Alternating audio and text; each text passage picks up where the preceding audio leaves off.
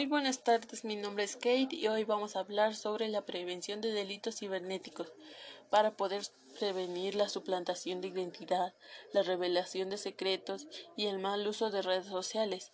Es importante saber qué es el delito cibernético o la ciberdelincuencia. El delito cibernético es una forma emergente de la delincuencia transnacional y uno de los más rápido crecimiento a medida que el Internet se ha convertido en una parte casi esencial de nuestras vidas, suministrando información y comunicación en todo el mundo. Los delincuentes le han sacado provecho.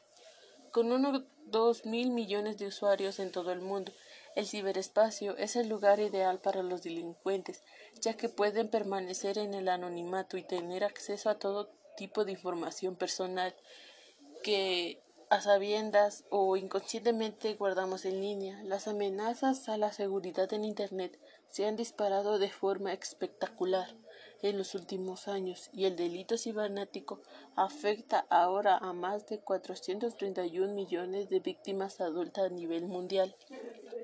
El delito cibernético existe en muchas formas, siendo los más comunes los relacionados con la identidad. Esto ocurre por el phishing, engañar a los usuarios de Internet para que den sus datos personales, el malware, software instalado involuntariamente que recoge información personal, y el hacking, acceso ilegal a la computadora de alguien de forma remota.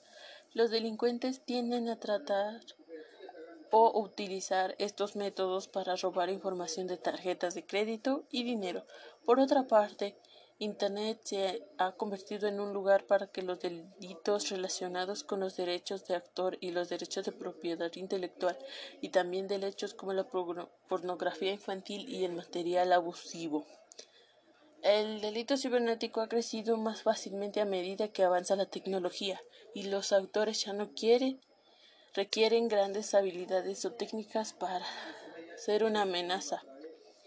Por ejemplo, las herramientas de software que permiten al usuario localizar puertos abiertos o anular la protección de contraseña se puede comprar fácilmente en línea. Lo que no ha crecido fácilmente, por desgracia, es la capacidad para encontrar a los responsables. Con el anonimato que ofrece el ciberespacio es difícil para las fuerzas del orden identificar y localizar a los delincuentes. Lo que se sabe, sin embargo, es que más de tres cuartas partes de la delincuencia cibernética están hoy vinculadas a la actividad de la delincuencia organizada.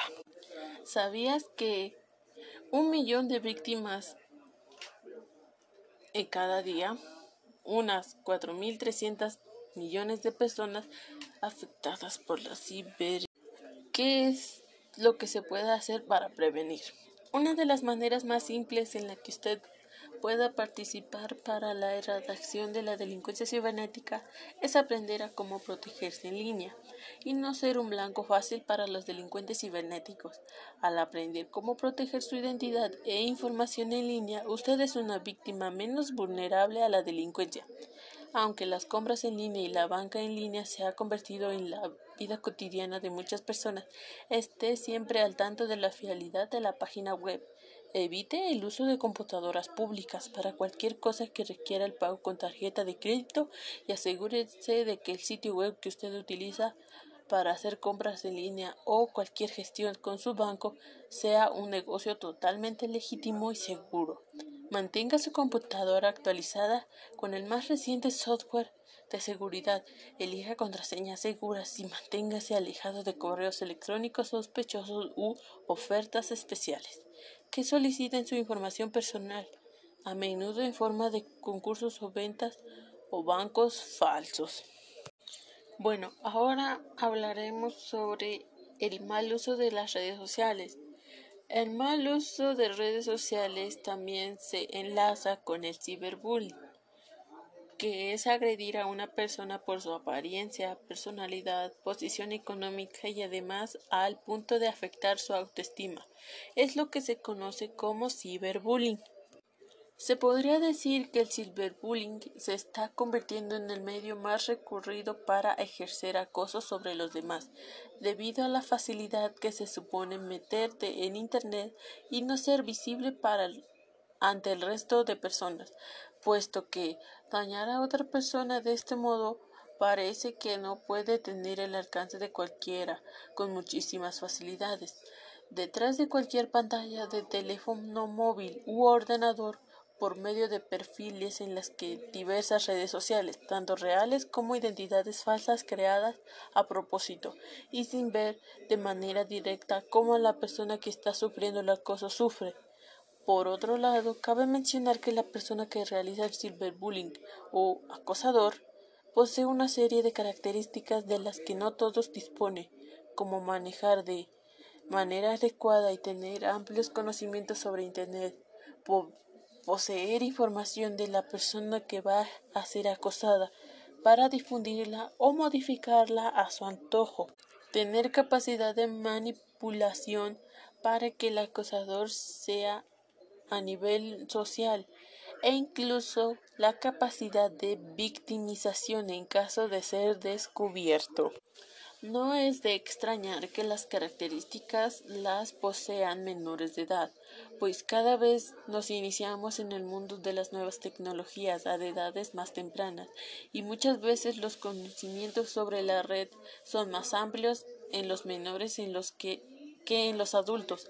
Estamos viviendo el proceso de integración en las nuevas tecnologías, en el que los pequeños están siendo los primeros en integrarse. No cabe duda que resulta de vital importancia que una educación para el uso de la red y en valores que eviten la tal situación, ya que lo ideal sería que no se produjeran más casos en lugar de intentar paliar tras producirse el acoso las graves consecuencias psicológicas que deja sufrirlo en las personas acosadas. Tanto a nivel escolar como a nivel familiar existen numerosas propuestas de que destacarían por su facilidad y afectividad lo siguiente. En caso del núcleo familiar se puede supervisar con quienes, cuándo y dónde chatean los pequeños. Además es responsabilidad de los padres dar la posibilidad de iniciarse en el mundo del Internet a sus hijos, hijas por lo que la adquisición de un teléfono móvil o de un ordenador se podría evitar a edades prematuras. Dentro de las escuelas están produciendo situaciones de aislamiento, vejaciones, insultos, etc., que pueden ser detectadas por el equipo docente, aunque desgraciadamente los signos de estar sufriendo acoso no suelen verse desde el primer momento, ya que lo que interesa es evitar que llegue a producirse tal situación desde la escuela, ya que es el lugar principal de interacción entre los compañeros y donde establece las primeras amistades. Se podría tratar de educar con valores de respeto y amistad, así como crear sesiones específicas donde se aborda el tema en cuestión y se informe de los graves efectos nocivos que produce este fenómeno sobre las personas.